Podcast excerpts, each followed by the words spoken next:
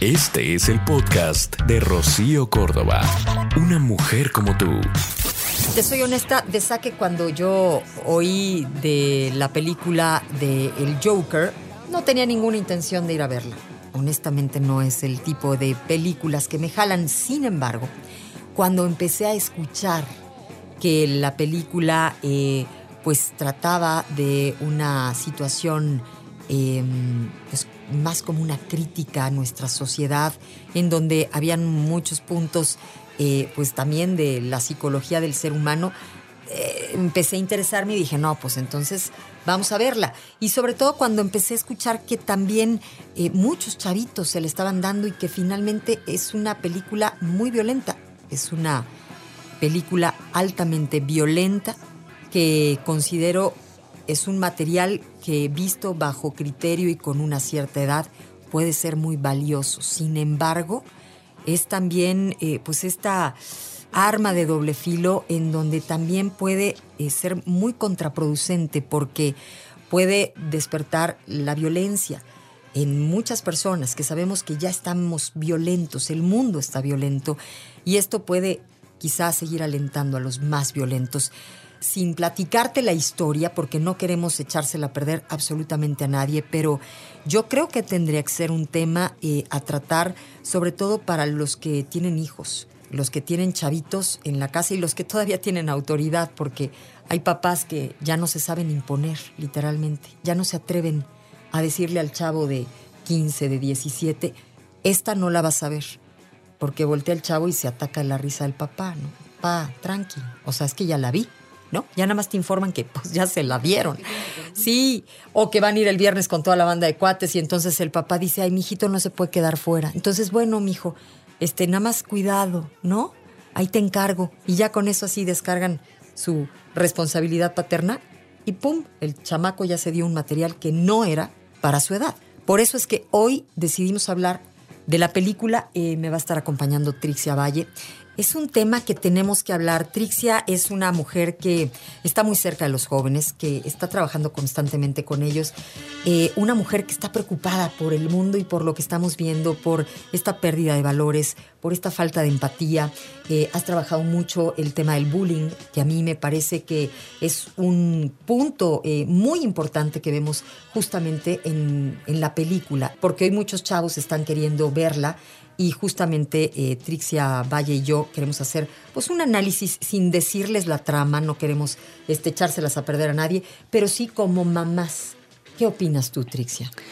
Bueno, a mí me parece, Rocío, que es una película muy peligrosa porque además en Estados Unidos salió eh, R, que o sea, es para, o sea, restricted, que es solamente para adultos. La clasificación. La clasificación. Y aquí en México, por X y Z razón, la pusieron como adolescentes y adultos. Por ahí me ha escrito gente, la editaron. Ay, por supuesto que no hacen edición especial para México porque le cambiaron la clasificación. Te juro que Hollywood no hace esas cosas. Eh, me parece que muchísimas mamás, o sea, al poner yo mi advertencia desde el día que se estrenó, eh, reaccionaron como, no, sí, hay que retuitar. Pero también muchísimos detractores, ya sabes, ¿no? De que no, que exagerada. Muchísima gente, Rocío, muy triste, me han puesto cosas como, pues yo la vi con mi hijo y sabes qué, la verdad que bueno para que entienda lo que pasa con la violencia. O sea, hay una línea muy delgada entre pervertir y educar porque si es como ve porno, ¿no? O sea, para que aprendas lo que es el sexo, ¿no? Y yo pues aquí voy a estar, eh, te invito, te invito a, ver la película porno. Es exactamente el mismo ejemplo y ese ejemplo me lo han puesto también mucha gente porque pues mucha gente se ha puesto a opinar, ¿no? Otro papá me dijo, pues si él se pervierte por ver una película, qué malísimo trabajo, ¿no? Eh, eh, cosas, la verdad, que me parecen de verdad muy, muy fuertes. Las salas siguen llenas de niños de 12, de 10, de, bueno, ya ni decir de 16 y por ahí que ya creen que son adultos. Yo tengo una hija de 16 años que obviamente o sea, le dije, Jimena, de verdad te castigo un mes el celular. O sea, en serio, de verdad. Y mi hijo grande que tiene 18, pues bueno, él ya tiene el criterio formado. Y aún así, él eligió no verla. Porque hay cosas, o sea, no hay que olvidar que la entrada al alma es los ojos. Así como son el Yo espejo dije del alma. las mismas palabras, de verdad. Y me parecen tan, tan ciertas y lo hemos olvidado. Mucho. O sea, que cada vez. De hecho, la, la película de los 70, no sé de qué año, del Naranja Mecánica, que ahora está la obra de teatro también. En esa, en esa, la trama de lo que trata es de una persona que la ponen muchísimas horas eh, viendo cosas súper fuertes, asesinatos, muertes, violaciones, y empieza a volverse, eh, pues, loco, ¿no? O sea, empieza una psicosis. Incluso, se perturba. Se perturba la mente. Incluso el a los niños que quieren inducir hacia la hacia todo el tema de la del, de pues de las matanzas, o sea, de volverlos pues de alguna forma pervertidos, los obligan a pegarle a un niño más chico o incluso a matar, ¿no? Estamos hablando ya de, cuestiones de, de, delincuencia organizada, donde empiezan a inducir y así es como inducen a todos, ¿no? Con, primero, velo, voltea, ve cómo lo estoy matando, ve cómo lo estoy golpeando. Entonces, ¿en qué momento se nos olvida que esa perversión, que es un rito de inducción en las mafias, digamos, con los niños de 10, 9 o X edad, es lo que estamos haciendo indirectamente al llevar a una película así. ¿Sabes cuál es eh, el problema grave, gravísimo? Es que estamos ya tan acostumbrados a la violencia. En las mismas noticias, en redes sociales, este, ya no tenemos el filtro que teníamos antes o que las generaciones pasadas tenían, en donde lo, negativo nos brincaba fácilmente. Hoy eh, nos hemos vuelto eh, muy permisivos a a dejarnos ver todas estas cosas porque entendemos que es el mundo. Vamos diciéndonos este mensaje a nosotros mismos. Y no solo los niños, sino los mismos padres. Vamos, y ni hablar del interés de un padre para verla antes y decir, déjame, yo la veo, este, y entonces te digo, ¿no? O el papá que a lo mejor se siente muy buen papá porque la está viendo con el hijo. No, no es, una, no es un material que necesiten ver nuestros hijos. Así es. Es así de necesario. No es necesario. Exactamente. Decíamos que finalmente el mensaje de la película podría ser muy bueno. O sea. Extraordinario. Así es. Extraordinario. O sea, para resaltar lo que yo en mi, en mi labor llevo 10 años eh, fomentando, que es la prevención del bullying, que así empieza, con ignorar el sufrimiento ajeno, con no voltear a ver, con em, dejar que la persona esté a merced del, del maltrato de los demás. Em, todo eso, o sea, de hecho yo tengo un como patrón de la escalera del bullying y el primer escalón es ignorar. O sea, que es hacerte la vista gorda, es... Y hoy el celular es lo primero que nos hace no ver al otro y entonces sentirnos ignorados por el mundo. Así es, o sea, yo les digo también que la madre de los valores es la empatía, porque si tú no volteas a ver a la persona de enfrente y ves los ojos, qué cara puso con tu comentario, eh, si estás a lo mejor pateando y está como volteando, o sea, esas cosas es lo que te hace vivir los valores. O sea, tú puedes tener ocho mil valores, pero si no los vives con un otro ser humano, con una otra edad, no hay valor. De nada sirve. De nada sirve. Y hoy el problema grave, gravísimo, es que no vemos al otro. No tenemos tiempo para ver al otro. Exacto. ¿Y qué vamos a decir de sentir al otro? ¿No? O sea, porque la empatía es sentir al otro, es entenderlo, es, eh, pues literalmente ponerte en sus zapatos y decir, bueno, lo que él está pasando no está sencillo. Y justamente cuando yo vendía el tema, eh, hablaba de que todos en la vida estamos pasando por una batalla. Todos los seres humanos, los ricos, los pobres, los este, altos, flacos, morenos, blancos, vamos, nadie está exento de estar librando batallas. O sea, la vida misma es la batalla, ¿no? Y este campo de batalla pasa en nuestra mente entre esta diserción eh, o esta em, estar eligiendo entre el bien y el mal, porque te pasan cosas que te pueden enojar, que te pueden despertar eh, sentimientos negativos, o que puedes canalizarlo hacia el bien. Así es. A mí hay una historia que me encanta y ahorita me hiciste acordarme de ella, que es que van varias personas cargando eh, su cruz, ¿no? O sea, sus problemas y así, y son de diferentes tamaños, ¿no? Entonces de repente uno va de, ay, ya, pesa mucho, no lo soporto, ya no lo aguanto. Y total, que agarra y de repente, o sea, le dan permiso de recortarla, ¿no? Y sigue avanzando y se vuelve a quejar que pesa muchísimo y le vuelven a dar permiso de recortarla. Total que llegan a un lugar donde hay un, que hay como un río. Ok. Y entonces todos empiezan a poner su cruz para cruzar. Porque esos. y este que ya no le alcanza. Ya no le alcanza. Entonces, cuando, ¿a qué va la historia? Es buena, ¿no? Es muy bonita. Me encanta esa historia.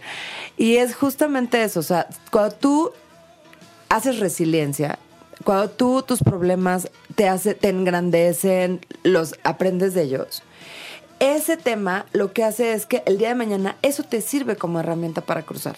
Por eso ejemplo, te forja, te forja. te fortalece. A mí me bulearon toda la primaria. Eh, me hicieron miles de cosas. Me amedrentaban entre 50 niños, casi todo sexto de primaria, todos los días del año escolar, todos los días, en cada descanso. ¿De qué me sirvió eso? Que 30 años después, o 20 años después, o sea, hace poco, cuando todo el mundo se levantó contra mí, de verdad, eso me dio las armas para que no me hubiera afectado, para que no me hubiera hundido nunca sabes cuándo vas a necesitar sacar tu, tu, herramienta que aprendiste de aprendizaje. Oye, esto fue lo que te ha motivado, estoy segura, a ayudar a tantos jóvenes, a tantos chavos, a estudiar tanto, Trixia, a, hablar con la gente, con los padres, porque lo viviste en carne propia. Eso, eso negativo lo volviste finalmente tu oportunidad de, de, trabajo, de vida, ¿no? Así es, y de hecho en Facebook tengo gratuitamente, obviamente, una página que se llama Mi Historia con Bullying que cada semana, así como la serie de Luis Miguel, subo mi capítulo.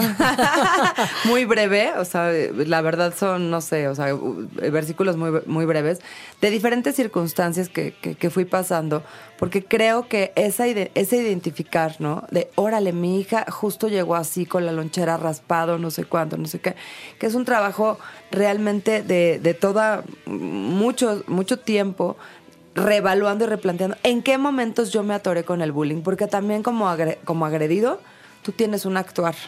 Eh, en este caso, obviamente, volviendo al tema del Joker, era tan vulnerable su situación, se sentía tan amedrentado, tenía una mamá sin, que no tenía las capacidades de atenderlo por su mismo nivel de locura, etcétera, etcétera, que obviamente eso hizo que se sintiera totalmente indefenso ante la vida.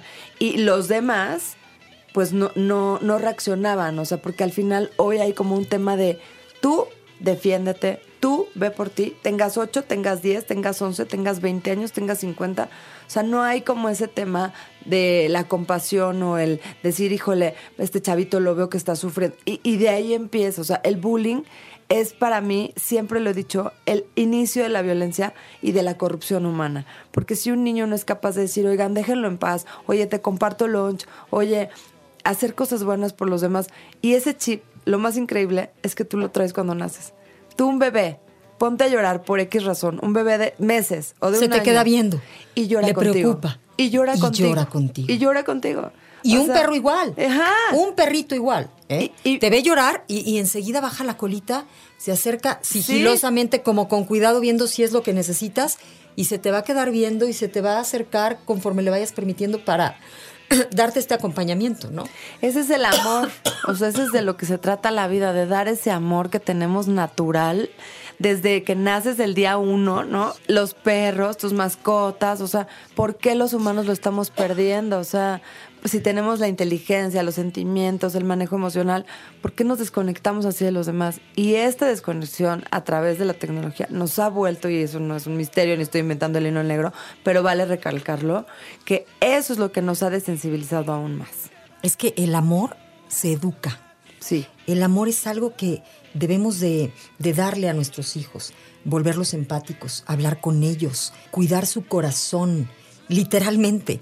Yo lo que puedo también aquí eh, destacar eh, como primer punto, me atrevo a decirlo, es la infancia, lo trascendente en la vida de un ser humano que es ese primer contacto con los padres, esos padres, ese acompañamiento, ese apoyo, ese amor.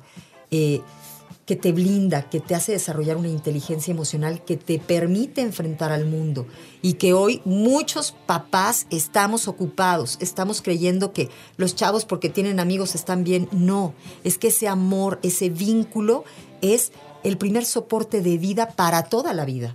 Así es, Rosy. Yo creo que el problema más grave del mundo es el embarazo adolescente, donde no hay la madurez, donde no hay las herramientas, donde no hay las armas para poder irte a enfrentar y darles a las herramientas a tus hijos o para poder irse a enfrentar con un mundo que de por sí es complejo. Entonces, o sea, ahora sí que hay, o sea, como digo ahora, con esos papás, ¿para qué quieres enemigos? Oye, no Fíjate nada más a qué hemos llegado. Y es que sí. O sea, de verdad, yo sí veo que hay papás que les hablan con groseras a sus hijos, maltrato verbal, físico, psicológico, abandono, moral, abandono, abandono. Este... Las muchachas se encargan, y cuando hay muchachas, porque a veces ni muchachas, pero ahí los chamacos se cuidan y se entienden y se, ¿no? Ahorita estoy leyendo un libro que se llama Hoja en Blanco, que es acerca de víctimas de trata, ¿no? Y bueno, las historias son así. O sea, ¿por qué caíste? Porque me dejaban desde el año y medio encerrada en mi, en mi casa y pues de repente entró un hombre y se dio cuenta de que estaba... O sea, esa vulnerabilidad hacia la infancia no puede seguir sucediendo. Hoy, Rocío, no hay políticas de infancia. Es el primer, la primera vez históricamente, eh, histórico en México que no hay una política fuerte pro infancia. Y eso es muy fuerte. O sea, eso es para mí algo que me llama mucho la atención, que yo en mi tema personal eh, lo estoy como retomando, eh, pues con el tema de, el cuidado del medio, del entorno, de los, los mensajes que se están dando a la infancia y sobre todo también eh, obviamente el DIF y eso sigue siendo su trabajo de ya cuando hay un problema grueso, ¿me entiendes? De que ya hay violencia y te Pero no hay prevención. No hay prevención. Eso es a lo que yo me refiero. Oye, y, y, hay que recordar que también viene al caso por la película, pero que los abusos sexuales pasan en su grandísima mayoría dentro del entorno familiar. O sea, es increíble cuántas eh, mujeres eh, que pues truenan con el padre de los hijos y que luego se ponen a andar con quién sabe quién, ¿no? Y que con tal de seguir acompañadas no quieren abrir los ojos, no quieren saber qué está pasando en su casa y es increíble, pero pero esto es, es algo muy recurrente. 50% se calcula que los niños mexicanos y las niñas mexicanas sufren abuso sexual en su, en su familia. Esto es en menores de 8 años. Es un tema que tampoco se habla, no hay prevención, no hay políticas públicas. Realmente es un tema que a mí me preocupa muchísimo porque la mente de un niño es muy frágil, como dice mi mamá. O sea, cualquier escena, cualquier cosa, cualquier cosa que tú veas, eh, y obviamente si te la hacen, o sea, es que se rompe tu vida para siempre. O sea, la corrupción humana empieza con un abuso sexual desde mi punto muy personal de vista. No lo tengo científicamente probado, pero no dudo que suceda así. Porque ya ahí se pervierte todo. O sea, es como decir, la esencia del amor para, por la que fuiste, por el medio que fuiste creado. Por eso la pornografía es tan fuerte. Porque el medio del amor por la que tú fuiste concebido, por la razón que estás aquí, ahora que crees, es algo pervertido, sucio, oscuro, prosaico, soez, grotesco, y luego, si eso te lo hacen a ti, y eso es tu idea de lo que es el amor humano, que en su máxima expresión y sublimidad, donde da vida, se rompió todo en ti. Se rompió todo en ti. Lo acabas de decir muy bien, pero ya no le damos ese valor. Tú escuchas las canciones, la neta, lo que nuestros hijitos están oyendo, los chavitos, los adolescentes, los que están empezando la vida, los que no tienen idea, nada más tienen muchas expectativas, ¿no? Están eh, creciendo con el dámelo, vamos, dale, dale, y todas estas canciones, este, estúpidas, literalmente, y perdón por la palabra, pero es que me, me, me, duele muchísimo el que relacionen lo que este, ellos entienden, o, diría pseudo amor, porque eso no es amor, ¿no? Con este, toda esta propuesta sexosa que, pues la verdad, los está dejando em, secos. Con poca, eh, rompiéndole la magia de la vida, literalmente, que es el amor, ese encuentro que antes era padrísimo, esperadísimo, increíble, donde pues antes de que llegara pues había todo un eh, tiempo que era el más emocionante en una pareja. ¿No? Cuando andabas en el quedar bien, en el que, pues, este. Ya me habló. ya te sorprendía, los sorprendías. Estos chavos ya se están brincando todo. Todo. Y están quedando sin magia en su vida, literalmente, ¿no? Pero bueno, este.